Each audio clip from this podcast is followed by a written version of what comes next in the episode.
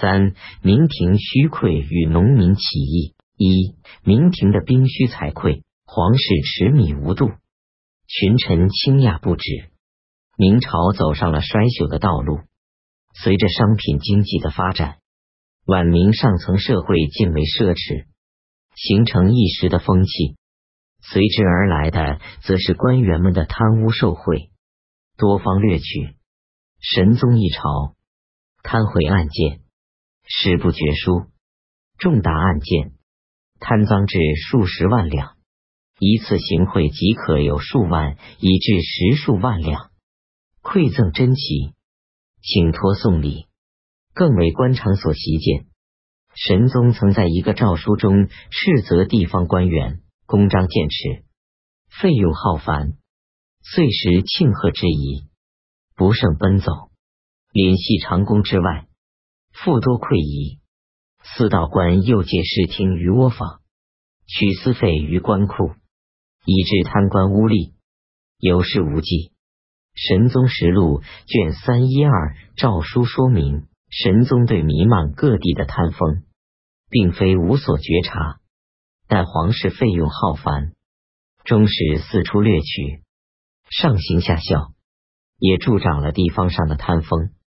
神宗只知责人，不知责己，上下相蒙，充斥上下的贪官污吏，依然有事无忌。皇室糜费掠取，官员贪污成风，带来两方面的后果：一是各级军官相效贪贿。军兵日趋衰弱，一是朝廷财政匮乏，国用难支。神宗在位长达四十八年，即位之初，任用张居正以富国强兵的理想，经过几十年的演变，却铸成了兵虚财溃的败局，军兵衰朽。神宗朝的军兵，在几次作战中，曾经显示出足以克敌制胜的作战能力。但随着军队中腐败现象的滋长，到神宗晚年，军政日益昏暗，战斗力也随之锐减。虚报战功，早在一五八三年，御史魏允贞就曾指责辽东战功奏报失真。一五九八年，立科给事中刘道亨上奏，防御蒙古的边关，勿以岛朝见旗，岛朝或守功。一则报时，十者报百，虚报战功及进阶升官，因而军官数量大增。万历十九年（一五九一年）闰三月，户部奏称：辽东近日用兵以来，假称捷报，冒功受官者甚多。在蓟镇一边分为四镇，一镇又分三路，设官比原额几二十倍。神宗实录卷二三四，冒领粮饷士兵逃跑或死亡，军官不上报，仍以空明之饷，上下串通，瓜分月粮。如庄浪参将杨定国任职九年，与其部下的中军谦把总等下级军官冒之军粮，每年约二千石。贿赂公行军官因接受贿赂而被惩处。屡见不鲜，未被揭露者更为普遍。贿赂公行不能不严重影响军法号令的执行。一六九年十一月，兵部奏称：将之号令而不能行于偏僻，则国之赏罚亦见不能行于将帅也。皆原寡廉战帅责问之愧，以致节制之灵矣。文吏亦得因而掣肘之。神宗说。近来交际自滥，岂但大将受偏僻之馈，及文官亦受将领之馈，弊端不革，法安得行？神宗实录卷四六四，刻拨士兵军官对士兵恣意刻拨，诸如克扣军饷、侵占屯田、差遣一时等皆是。军官擅自差遣一时，危害尤大。一六一二年，御史刘廷元指出，经营的三大营，自副参有佐，下至千把总，共五百八十八员，即一把总约一军四十八名矣。其他侵占当不下三四万人。神宗实录卷五三次年正月，兵部尚书黄嘉善也指出，镇臣路将有战役数百名，少亦不下百名者。神宗实录卷五七八，郡官们还经常把士兵借给地方官员一使，如记镇过往官员，经常由当地军兵公役马公递送，军役扛抬，以致应付日繁。军匹马瘦，神宗实录卷三八七，京城太监战役士兵的现象也极为严重。一五九二年九月，李科给事中马邦良等揭露，东安等门官军四百余名，宦官战役将近十分之九。万历四十六年（一六一八年）闰四月，荣正尚书薛三才说。京城十六门原俄军六千八百余名，每门分上下二班，领以指挥千百户，而总立于后府兵部，不知起自何年。此外，天差内监提督竹门战役至四千三百三十二名。同上卷五六九，兵力虚弱，军队的腐败不能不导致兵力的削弱。主要表现是：一、疏于训练。一六一五年二月，巡视经营的李科给事中姚永济等上书说：“今春光入暮，开操无期，将不袭军，军不袭阵。弱者使无促，枪无头，刀剑尽成斑锈，至七日就为米。兼得强有力者，又以不孝之心。”用之酗酒行泼，劫杀为邪。一旦有事，岂能以不教之君战哉？神宗实录卷二五九二兵员减少，保卫京城的中都、河南、山东精操班军，多有具其名而无其人。士兵输钱给领班之官包折，便可家居，军便于家居，官便于厚利。稍出其金，以为固典之资，上下各以文具相期。同上卷四九六，三十兵贫困。一六一年，宣府巡抚都御史薛三才奏报宣镇士兵情况，说诸军粮饷越不过数钱，八口之家律皆养给，想不实至，未免称待儿时，又不足。则草料不花至钱于寨家，因未入手，此钱已去其大半。预计是宝马腾，容可得乎？同上卷四七六以上种种说明，此时的军兵，包括经营与边军，都已日益衰朽，不再是往日克敌制胜的强兵。如神宗所说，兵数虽多，堪战者少。但军费开支却日渐增加，九编年历，嘉靖末年约二百五十万两，万历三十六年（一六八年）激增到四百九十余万，此后每年也都在四百万左右。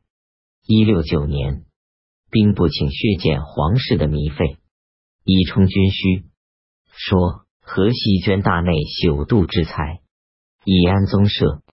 福建巡抚金学增上言：智商税原系享额，若归之内躺，则享不得有；若仍之享额，则客不能充。所当恳请特留，以给兵需。神宗实录卷四五九，辽东巡抚熊廷弼请为封疆记，早发内堂，神宗拒不听。财政匮乏，神宗在位的最后十多年间。军费开支激增，皇室糜费不减。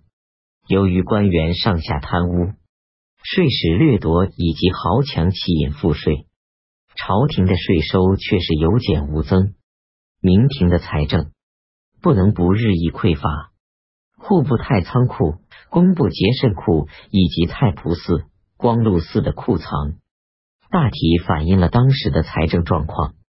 户部太仓库英宗时始设户部太仓库，贮藏各地折银交纳的各种税银，供应军官俸禄和皇帝御用，称金花银。神宗即位，历朝积蓄银两。存于老库，共二百万两，另有教坊银四百万两。神宗即位以来的十余年间，蓄有积存三百余万两，收藏在日常出纳的外库。积蓄总量约可供两年之出。神宗亲政后，连年入不敷出，渐用积蓄。一五八六年八月，外库余银止于四十六万余两。九月又减至三十万。到次年三月，除老库、教房外，只余银九万两。外库余银用尽，遂又动用教房银。一五九九年，外库与教房都已一空如洗，仅存老库二百万两。次年四月，借用老库银五十万分发积欠的各边镇额饷。到一六八年，户部太仓库就只有老库铸银八万两。一六九年，兵部上言虽知饷之当处，无奈计穷，以天下之大。仅太仓八万两，神宗实录卷四五九，库藏空虚，边地军饷不能按时发放。一六八年，九边额欠一百二十万两；一六一一年，欠饷至二百五十万两；一六一六年，积欠军饷总计达五百万两。工部节慎库用以贮存工部料价的节慎库也见匮乏。乾清宫与坤宁宫被焚后，一五九六年即着手兴建，费用浩繁。一六年二月，工部尚书杨一奎上书说：“今建筑节慎库者，何四司工部所属营缮、余恒、都水、屯田四清吏司只期八万两，而浩大未尽之工程，急切应需之造办。”兼具年例之钱粮，又若库房，若成园，若坟宫，种种病疾，一时之费约用八十余万两，及庆节积铸，未当十分之一。神宗实录卷三四四两宫建成后，又接连修建陵寝、宫内花园台榭。一六三年，又动工兴修被焚的三大殿。作派湖广采办南山大墓，合银四百二十万两；贵州采墓，价银一百余万两。湖广、贵州、四川三省所派三殿木植大工钱粮至九百六十余万两。一六五年十一月，内阁大学士朱庚慨叹说：“两宫经时，节慎库上百十万金，今庆然无分毫之序。”同上卷四一五，太仆寺库太仆寺库岁入马价、草料、子力等银约六十万两，岁出个别年例约四十万，赏赖修筑诸费约二三万，每年原可剩银二十万，备买马之用。太仆寺逐年皆有积存。神宗即位时，前朝积累多至一千万两。神宗亲政后，内廷糜费美由户，宫二部挪用太仆寺库银弥补军费不足，也向太仆寺库挪借，以致库藏渐被耗费。一六二年九月，太仆寺署叶少卿连标上书指出，嘉靖、隆庆年间太仆寺库存银达一千万两，尔来国家多事，借套纷纷。库工二部动取八百七十余万，见存库者仅一百万有奇。神宗实录卷三七六一六七年八月，太仆寺少卿李思孝上书说：“沉积网叠，在家龙间旧库积至一千余万，圣矣。待万历十八年，西征破刘，借一百六十万，东征倭。”借五百六十余万，二十七年为边饷借五十万，又为征波借三十三万，三十一年。又为边饷动老库二十一万，马价三十万。三十二年，又以年利借三十五万余。先是二十九年，以边饷不给，顿借百万，前后所借再计不者，以九百八十三万亿。而二十九年，工部以大婚大礼借三十五万。三十一年，光禄寺以年例借二万。又借三十七万，金老库建存者二十七万耳，而东西两库每年所减，仅可以供各边年例之用，况众以各边公赐赏赖，一取于此。同上卷四三七到一六一七年十一月，太仆寺库老库仅余八万两，太仆寺库存银。原用以购买马匹，以供军需。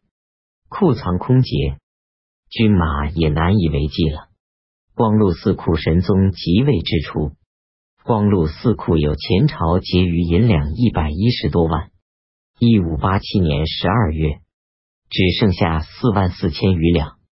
次年三月，至于内供取用不敷。